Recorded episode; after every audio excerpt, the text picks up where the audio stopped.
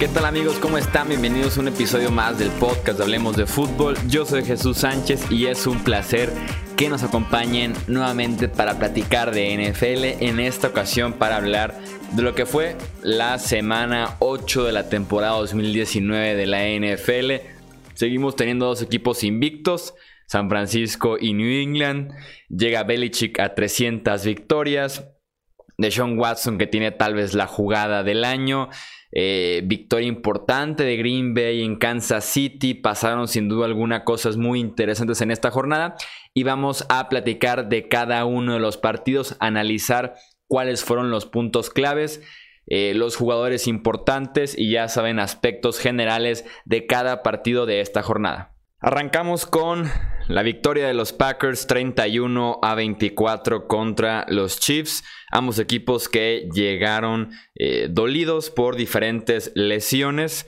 Pero al final de cuentas sabemos que la lesión más fuerte, más importante, estaba en el costado de Kansas City, aunque tampoco se notó tanto. Matt Moore no lo hizo nada mal, eh, consiguió tiempo en la bolsa de protección, consiguió yardas principalmente aprovechando a Tyreek Hill y a McCall Harman con su eh, corrido después de la recepción, pero al final de cuentas fue Aaron, no Rodgers, sino Jones, el que le dio a los Packers esta victoria, el corredor que se ha convertido en un, tal vez en un eh, running back top 10 este año en la NFL, tiene 150 yardas, pero por aire, y dos anotaciones también recibiendo. Convierte también una tercera oportunidad importante para ya prácticamente sellar el triunfo. Entonces lo hizo todo Aaron Jones esta semana por aire.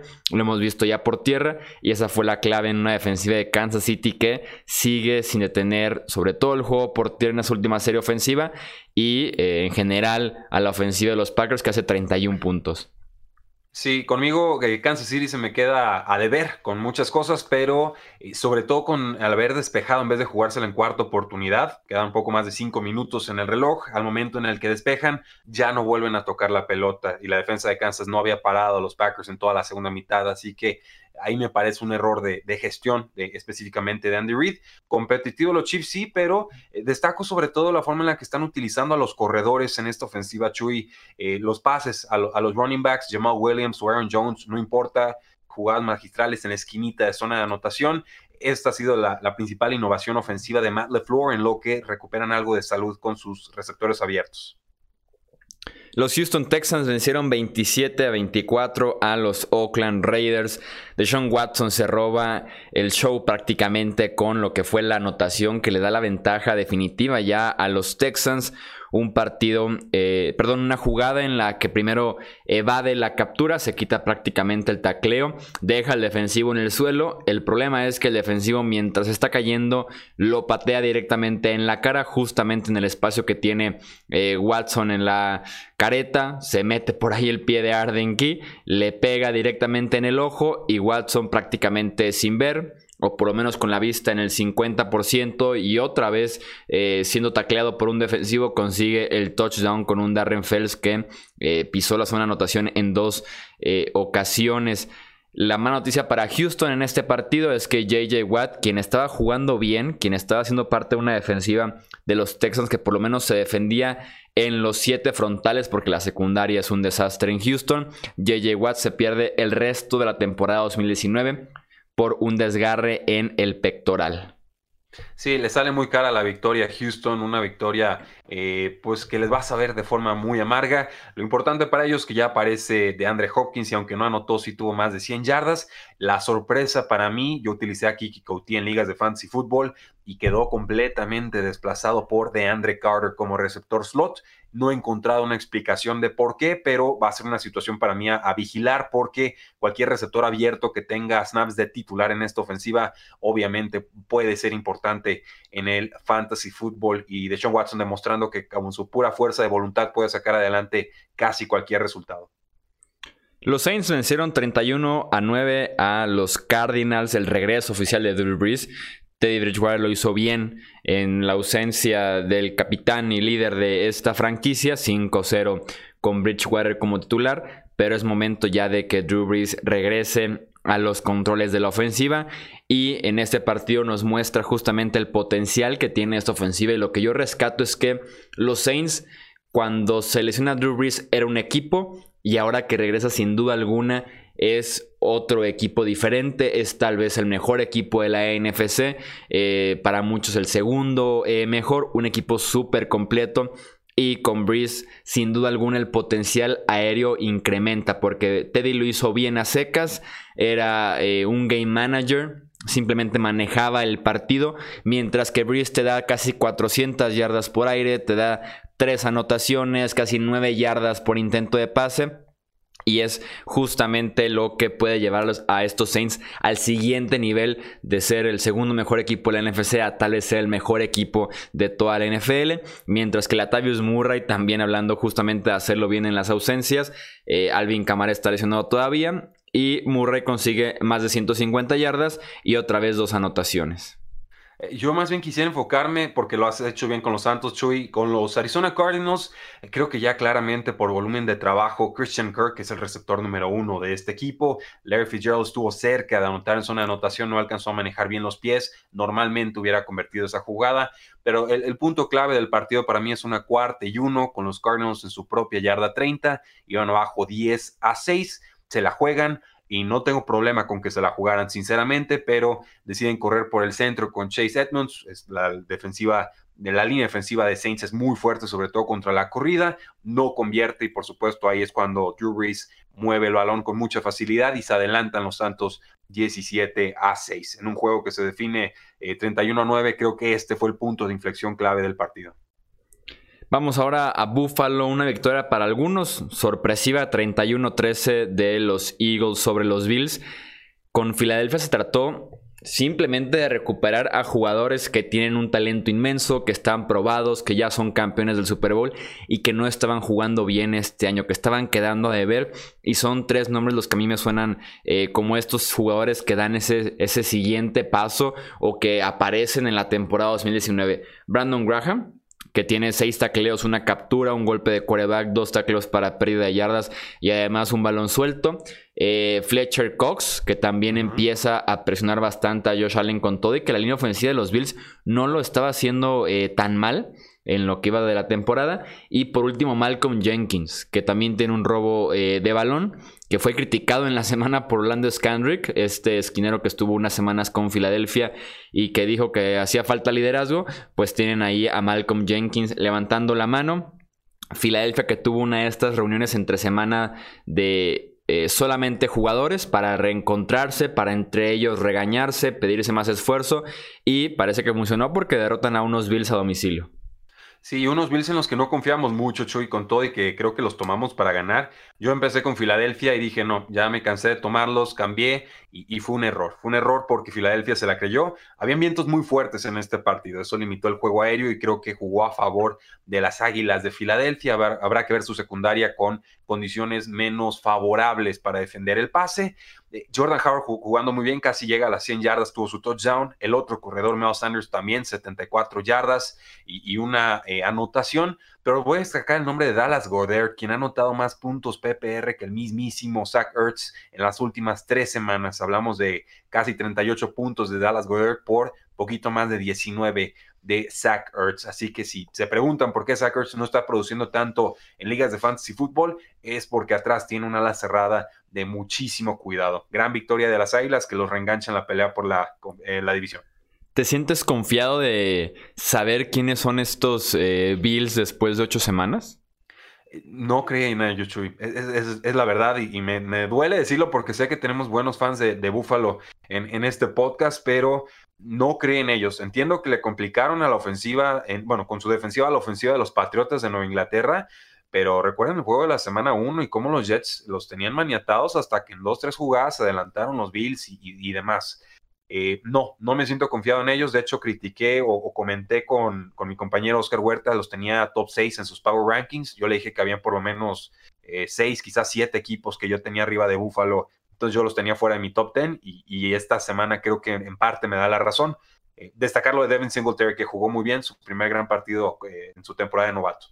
Sí, a mí tampoco me, me convencen del todo. Sí reconozco que es un equipo que tal vez podría colarse a playoffs, pero... Comodín, un comodín. Sí, es un comodín sobre todo porque esa defensiva está jugando bien. Esta vez le pasaron por encima a Gacho por tierra, pero al final de cuentas la ofensiva es lo que eh, perjudica a este equipo constantemente por las entregas de balón de Josh Allen que hemos tenido partidos de hasta 3, 4 entregas de balón y un juego muy inconsistente en general del coreback. Veremos qué son estos Bills, pero si por lo menos un comodín sí podrían ser, pero tienen pinta completamente de ser eliminados en la primera ronda de los playoffs. Eh, pasamos a Tennessee, la victoria 27-23 de los Titans sobre los Buccaneers. Eh, voy a aprovechar para otra vez tirarle a los referees de la NFL y de pasada a Al Riverón, el jefe de todos estos referees. Eh, el partido 27-23, 3 minutos por jugar, Tennessee se alinea para patear un gol de campo que les hubiera dado una ventaja de 7 puntos.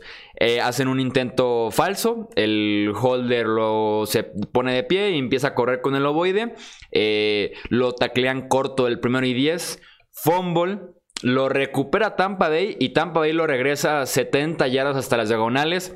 Estamos hablando de que Tampa Bay está ganando el partido 29-27 eh, con 3 minutos por jugar.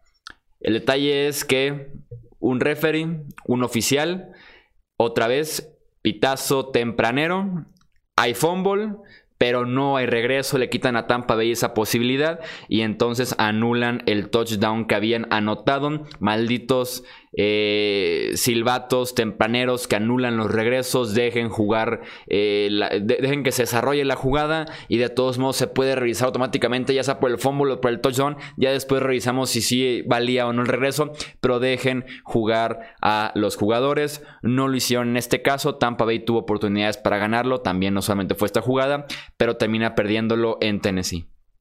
Sí, totalmente de acuerdo, Chuy. No tenemos nada que ganar si silban temprano. Ya había pasado eh, Rams contra Saints. Tres touchdowns de, de. ah, se, me está escapando el nombre de Brian Tannehill. Gran partido de Mike Evans. Muchas intercepciones de James Winston, pero salió el head coach Bruce Arians a decir: ninguna de esas intercepciones fue culpa del quarterback, fue de la flojera y la pereza mental de los receptores, porque no siguieron sus rutas. Fue crítica brutal y por ahí hasta Rashad Perman provocando fumbles en un jet sweep. Entonces, eh, estos Buccaneers no van a ningún lado, no este año. Es una lástima, pero los Titans sí dan señas de vida, simplemente porque Ryan Tannehill puede arriesgar un poco más en profundidad y hasta el momento le ha funcionado. Pues yo viendo el partido creo que sí es culpa de James Winston varias. Son cuatro entregas de balón, no me que ninguna es de James Winston. Bueno, e, eso tiene que decir el head coach y, te entiendo, Chuy. Esto es James Winston. O sea, eh, si les gusta esto y, pueden vivir con esto, esto es lo que van a encontrar en agencia libre. No intenten cambiarlo, no intenten transformarlo. Muchos años, muchos coaches y es exactamente el mismo jugador que ha sido desde que llegó a la NFL. Si pueden vivir con eso, adelante y si no, ni lo toquen. Sí, llegó un punto en el que Winston, perdón, en el que Tannehill tenía dos pases de touchdown y menos de 50 yardas aéreas, eh, por lo mismo del campo corto que estaba entregando constantemente James Winston. Leí que era la primera vez que eso se daba en casi 20 años en la NFL. Eh, los Jaguars vencieron 29-15 a unos Jets que ya no tienen mucha vida, que además se les vuelve a lesionar CJ Mosley, que se lesiona otra vez ahora del pulgar eh, Sam Darnold. Hemos tenido con Darnold la enfermedad del beso.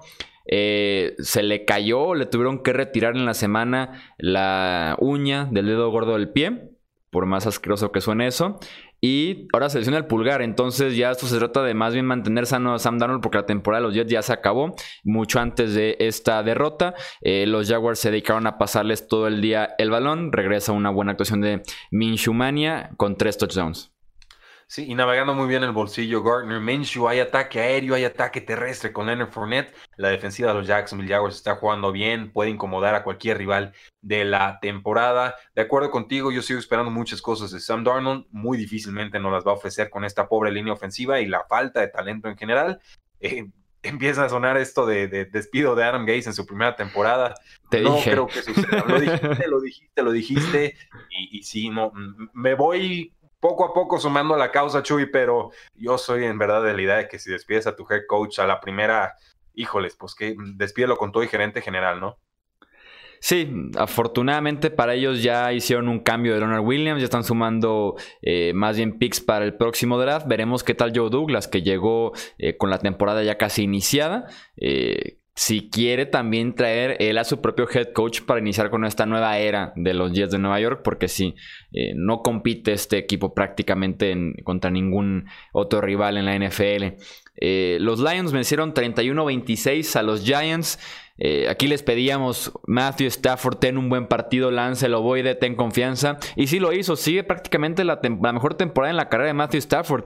25 de 32, 342 yardas, tres touchdowns. Se aprovecharon de una secundaria de los Giants que no tiene ningún nombre relevante. No sé cómo están proponiendo por ahí que alguien haga un cambio por Janoris Jenkins. Pues hace falta que vean a, Janoris Jenkins jugar porque no merece estar en ningún equipo contendiente. Eh, y, se siguen aferrando los Lions por ahí después de un par de derrotas eh, que le rompieron el corazón. Se siguen aferrando a luchar en esa cerrada división norte. ¿Y qué dicen los Giants? Como tengo problemas en la secundaria, entonces deja consigo otro liniero defensivo, ¿no? Así opera la, la cabecita de, Dave Gettleman ahí en la, en la cima de. Y qué feo cambio, además, ¿no? Estuvo caro para un jugador que se le acaba el contrato y que no es excelente pass rusher, sí, muy bueno contra la corrida. Tercera y quinta por un equipo que está en franca reconstrucción. Sí, se me hizo caro. Sí, coincido totalmente. Aquí destaco a Goladay, despierta, atrapó 6 de 8 targets, 123 yardas, 2 touchdowns. Daniel Mendola también está teniendo muy buena química con eh, Matthew Stafford, 95 yardas en este partido. Y pues ahora sí, después de 4 touchdowns de Marvin Jones, aquí solamente tuvo 4 recepciones para 22 yardas. Nos volvió a engañar el pobre Marvin Jones, lo puse de titular y por supuesto nos queda eh, a deber. Los Giants no van a ningún lado y hay regresión clarísima de Danny Dimes. Ya, ya este, ahora sí es el jugador que vimos tú y yo en colegial. Sí, completamente. Ha caído bastante de aquel inicio prometedor contra Tampa Bay. Eh, los Chargers vencieron 17 a 16 a los Bears. Eh, ah. ya, me aventé yo mi rant eh, en contra de los, oficiales de la NFL y estuviste oh. de acuerdo. Dale con tu rant contra Matt Nagy y de una vez digo, estoy de acuerdo porque una cosa es cometer errores y una cosa es arriesgar, y puedo entender las dos, pero otra muy distinta es tratar de engañar al público en rueda de prensa con toda la soberbia del mundo y decir, ni siquiera voy a discutir la jugada que obviamente ejecuté mal y que eh, ya tenía la, experiencia de playoffs para poderla haber aprendido y no lo hice. Y no la voy a comentar y ni siquiera me hagan las preguntas. O sea, aquí estamos jugando. Tenían un tiempo fuera, tenían cincuenta y tantos segundos en el reloj para acercarse, para que fuera una patada más corta que las 41 yardas que intentaron. Eh, ya había fallado su pateador Pineiro, un intento de 33 yardas. Eh, había viento en el partido, o sea, mueve la pelota. Ya habías completado con Allen Robinson en esa serie, ya se había escapado Mitchell Trubisky. No hay razón por la cual no te puedas acercar más al campo rival. Ahora dice, porque puede, puede cometer un fumble mi jugador. Y eso me dice que Matt está más preocupado por no perder por ganar. Y así, con la situación ofensiva que tienen en estos momentos, eh, a mí me quedó muy claro que Matt Nagy no los va a llevar a ningún lado. Algunos me dicen que es una decisión eh, precipitada, que el año pasado era coach del año y ahora lo estamos agarrando como piñata. Yo no le di el premio al coach del año el año pasado. Para mí no significa nada haber ganado ese trofeo si este año estás haciéndolo todo mal. Y simplemente Chicago no va a ningún lado. Es, es triste, es una realidad. Y el problema es que Matt Nagy se rehúsa a aprender. No lo pudiste decir mejor. Es inexplicable el confiar de una manera así, de hincarse con 43 segundos. Es cobarde. Y al final de cuentas, si entrenas o tu estrategia es para no perder en lugar de para ganar, probablemente te lleves eh, la derrota al final de cuentas. Los... pagas. Sí, sin duda alguna. Al final de cuentas pagas ese tipo de decisiones. Los Rams vencieron 24-10 a los Bengals jugando en Wembley. Eh, la peor defensiva por tierra de la NFL que es la de Cincinnati. Esta vez más bien fue atacada por aire y ese grupo de esquineros que está completamente lesionado. Cooper Cup tiene 220 yardas y un touchdown para terminar este eh, partido un partidazo por parte del receptor que sigue en su camino a hacer el regreso del año en la NFL. Sí, un poquito mejor la línea ofensiva de los Bengals, Chuy. Yo sé que permitieron como cinco capturas de Korak, pero me pareció le estaban comprando más de tiempo al juego terrestre y sobre todo eh, al juego aéreo. Y lo de, lo de Alex Erickson, este jugador que jugó muy bien la semana pasada con más de 100 yardas, ahora terminó con 7 targets para 97 yardas. Ojo con él porque no hay, este, no hay momento, no hay fecha específica para el regreso de AJ Green a este equipo. Y también vigilar al ala cerrada de Tyler Eifert que suena para cambio. Los Colts vencieron 15-13 a los Broncos eh, jugando en Indianápolis. Frank Reich se estaba acercando un poco al territorio de Matt Nagy esta, esta semana. Adam Minateri falló un punto extra, falló un gol de campo que tenía los Colts abajo en el marcador. Eh, al final de cuentas consigue un gol de campo de 51 yardas para darle eh, la vuelta con el tiempo suficiente apenas. Y también los Colts estaban en tercera y nueve, eh, justamente ya en esta posición de por ahí la yarda 35 de Denver. Y en tercera y nueve decidieron correr el loboide, en quitarle de las manos el balón a Jacoby Brissett. No consiguió ni una sola yarda, quedó un gol de campo largo para Vinatieri, como les digo. Había fallado ya dos intentos en el partido, pero mantiene todavía esos genes clutch eh, en la sangre Vinatieri y consigue la victoria para los Colts.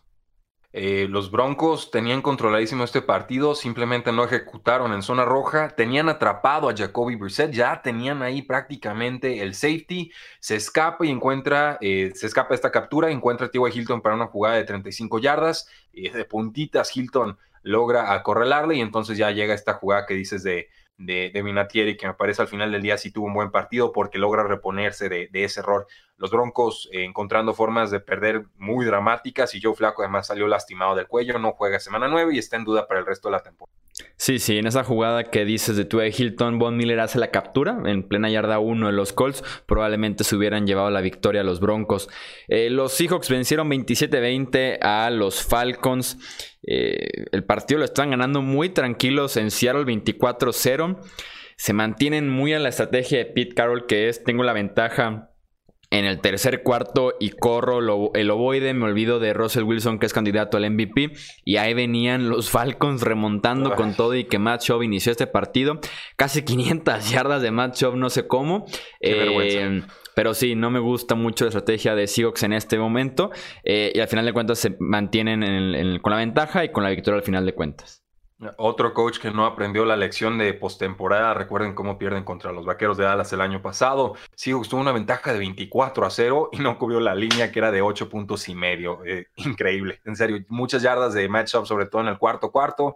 Buen partido de Julio Jones, pero Solo seis pases de Russell Wilson en la segunda mitad, 20 pases totales en este partido.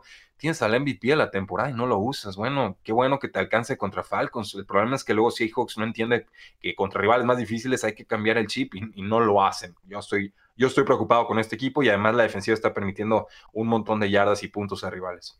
Y cerramos con, ya el domingo, con los dos invictos. San Francisco 49ers vencen 51-13 a los Panthers, mejoran su récord a un 7-0.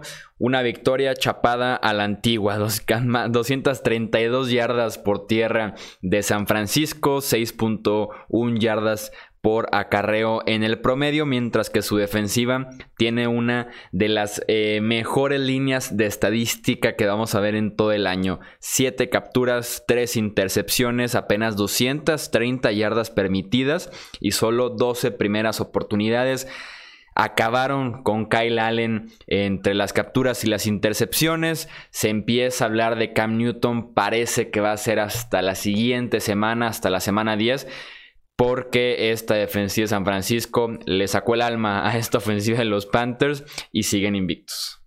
Sí, primer mal partido de Kyle Allen como coreback eh, de las Panteras de Carolina. Es razonable. Yo esperaba un juego más cerrado y no. Lo reventó de inmediato eh, 49ers, sobre todo con el gran partido de Nick Bosa, candidato a defensivo del año, a pesar de ser novato. Tuvo su primer touchdown en Malon Sanders, que acaba de llegar de los DM Broncos. Tevin Coleman explotó de forma impresionante. Y ojo ahí, eh, porque están lastimados el corredor Matt Breda y había otro por ahí que también estaba tocado. Entonces, Kevin Coleman podría tener un volumen de trabajo muy importante en esta semana corta contra los Arizona Cardinals. Sí, Nick Bosa para novato defensivo del año y también para defensivo del año, sin duda alguna, debe estar liderando ambas carreras eh, después de eh, ocho semanas. Los Patriots vencieron 27-13 a los Browns. Eh, prácticamente una primera mitad perfecta para Nueva Inglaterra. Provocan tres eh, robos de balón, incluyendo uno que es el blooper del año. Es como el bot fumble versión 2019 eh, en una intercepción de Lawrence Guys. Eh, un tackle defensivo, se imaginarán que debe de pasar para que un tackle defensivo haga una intercepción de Baker Mayfield. Después los Browns como tal dominaron el partido gracias a Nick Chop, que tuvo un partidazo contra esta defensiva, pero que el hoyo en el que se habían metido de un 17-0 era demasiado profundo para salir de él y los Patriots están con marca ya de 8 y 0.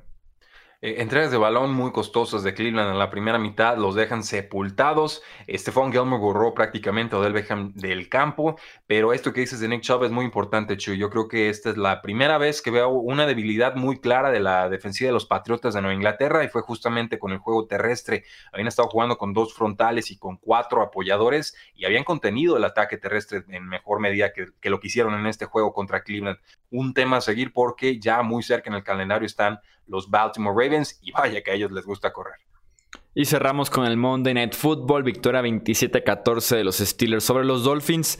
Eh, un partido que Miami inició ganando 14-0 con los Steelers disparándose en el pie y dándole a Miami todas las ventajas para eh, tomar justamente este 14-0 de colchón entre una intercepción de Mason Rudolph y también un fumble. Pero al final de cuentas eh, mejora Mason Rudolph para la segunda mitad. Empieza a correr muy bien James Conner y le dan la vuelta al marcador 27-14 jugada clave cuando los Dolphins mandan un blitz suicida y además juegan de pressman o, cobertura hombre a hombre con su secundaria, eh, poniendo a los defensivos 10 yardas atrás de los receptores. Por supuesto, Deontay Johnson se escapa como para 50 yardas y un touchdown antes del medio tiempo y ahí estaban 14 a 10 y de ahí en adelante Steelers no bajó el ritmo del partido. Los Dolphins tuvieron que haber ganado igual que la semana pasada, no lo hicieron, seguimos todos vivos en Survivor. Eso fue todo por este episodio del podcast Hablemos de Fútbol. Recordarles que nos pueden dejar un like, un comentario, compartirlo con amigos, amantes de NFL. También nos pueden seguir en Twitter, Facebook e Instagram, nuestro canal de YouTube y también el sitio web hablemosdefutbol.com. Yo soy Jesús Sánchez, nos escuchamos en el próximo episodio. Hasta luego.